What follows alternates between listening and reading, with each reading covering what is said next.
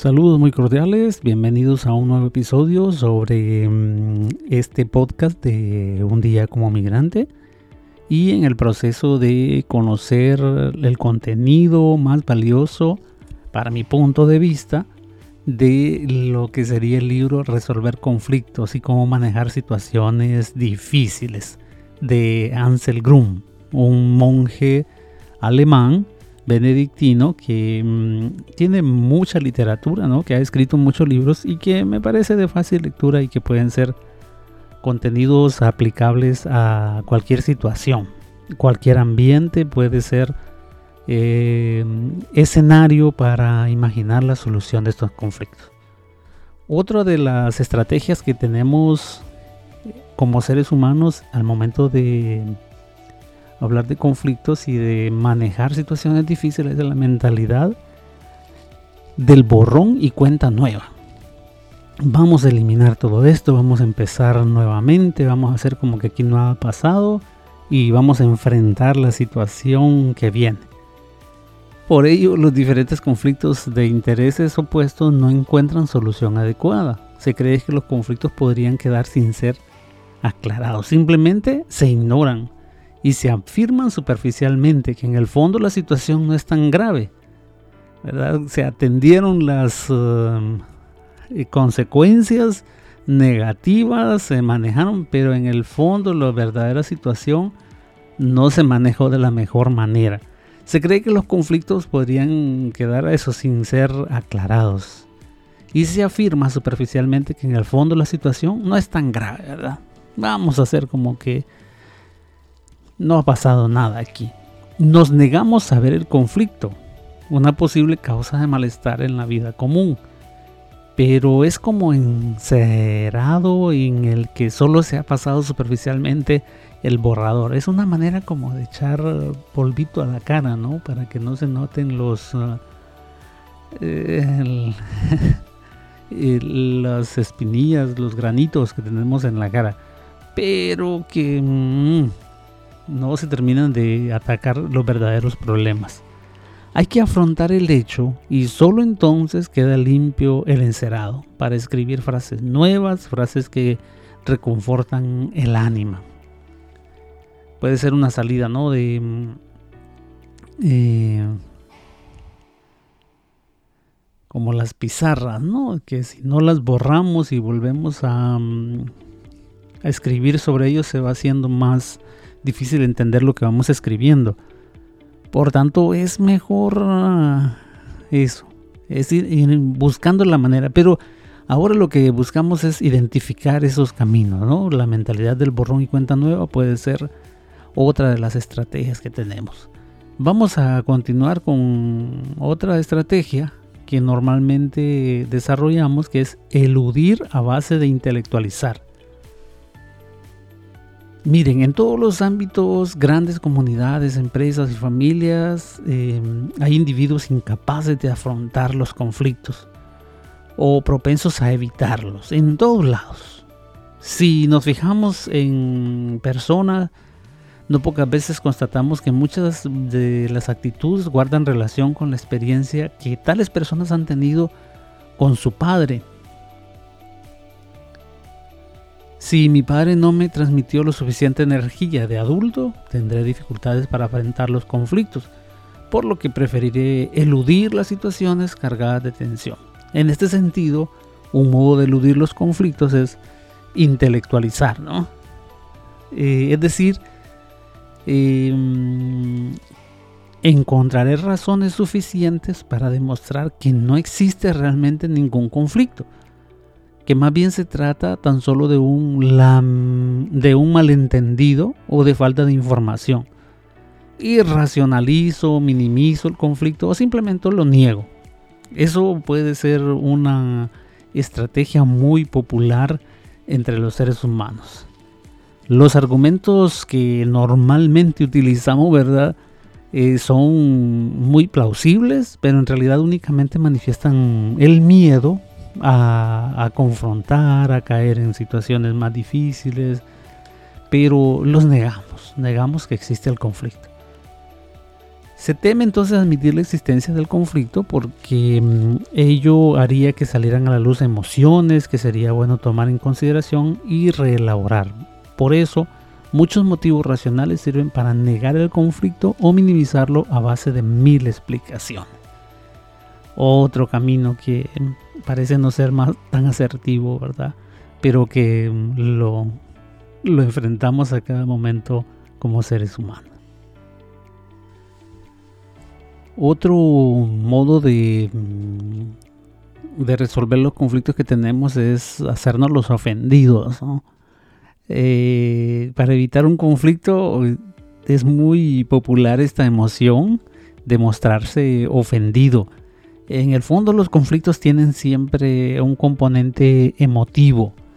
Pero si mm, en el momento en que se habla del conflicto reacciono mostrándome ofendido, es como si interpusiera un veto para no verme obligado a hablar ulteriormente del problema. Entonces es como que me siento tan atacado emocionalmente, tan ofendido y tan herido que no puedo decir nada al respecto. Lo que hago es castigar al otro negándole la comunicación. Puede resultar muy popular este, este mm, camino, ¿no? Y a veces ponemos en el centro de atención el hecho de que me siento ofendido, que el propio conflicto pasa a un segundo plano y que no es posible en absoluto hablar del conflicto si lo único que cuenta en mí eh, es mi sensación de haber sido ofendido. De este modo evito hablar abiertamente del conflicto y resolverlo.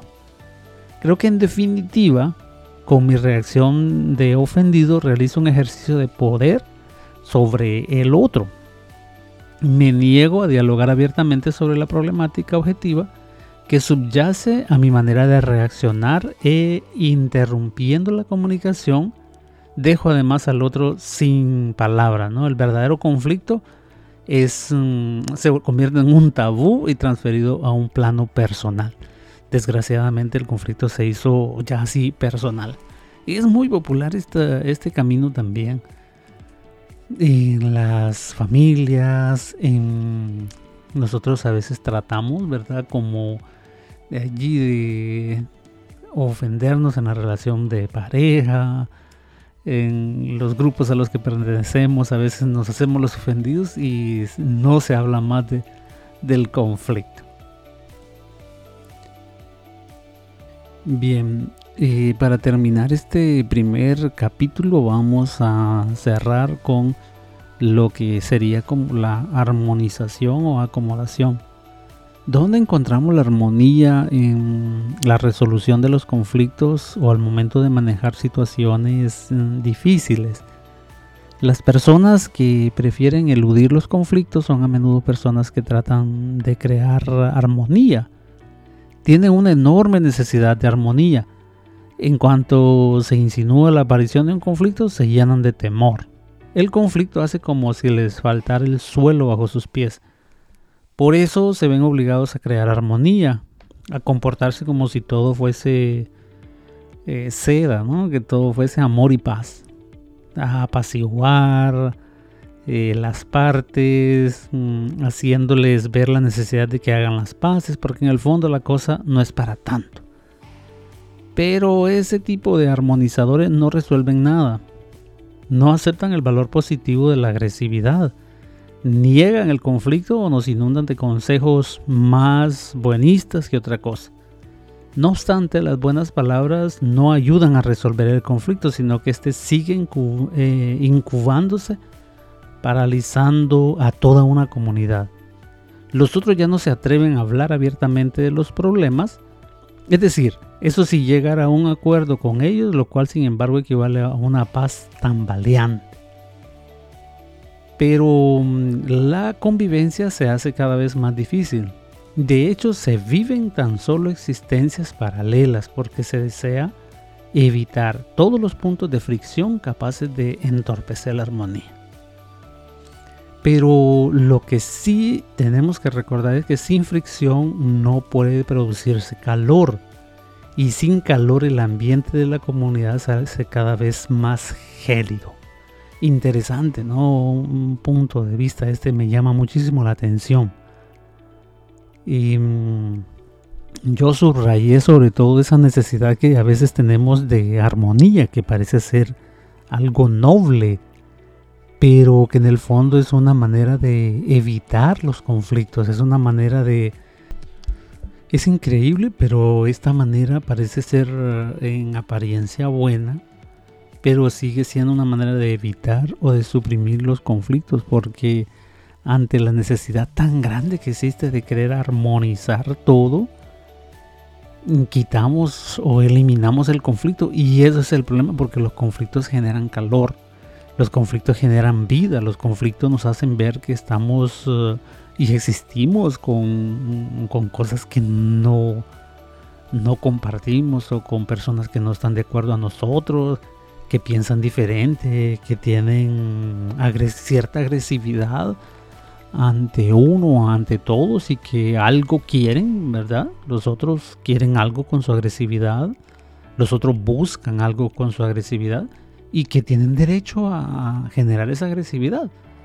Y de alguna manera es cómo manejar esa agresividad, cómo llevar esa agresividad a un punto que aceptamos realmente los conflictos como una realidad humana y no como algo que debo mm, suprimir o evitar, sino que es algo que va a estar ahí siempre y que debemos aprender a escuchar en medio de ello a las personas ofendidas, a las reacciones violentas que a lo mejor exigen más atención, exigen eh, más cuidado, están sufriendo alguna situación particular o están pasando por momentos que pueden ser realmente dolorosos, ¿no? Y sobre todo pienso en la vida como migrante, a veces la soledad puede ser dura, a veces las necesidades de, los hijos en, los países de donde hemos venido puede ser uh, muy difícil de manejar o a veces las relaciones de pareja a la distancia pueden ser sumamente desafiantes. En fin, una cantidad de problemas que pueden tener las personas y que nosotros es probable que no estemos atendiendo esa situación porque estamos concentrados solo en que haya pura paz, amor y paz en todo. Entonces eso se convierte en un problema. Eso, eso realmente la armonía esa se convierte en un verdadero problema.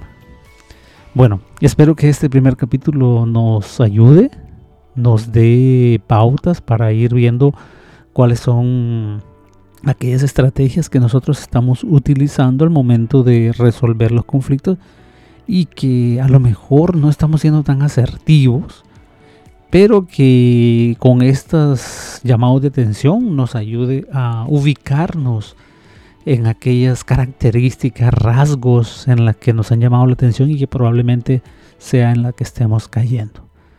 Saludos cordiales para todos, espero que se las hayan pasado bien y que estén muy bien. Recuerde que este podcast es para generar la mm, creatividad, la búsqueda constante y novedosa de nuevos caminos, para cernir esos modos de actuar que tenemos, actitudes, conductas, y que nos pueden ayudar a identificarnos en una manera más profunda de tomarnos este camino fuera de casa como una verdadera aventura. Saludos para todos y que estén muy bien. Hasta pronto.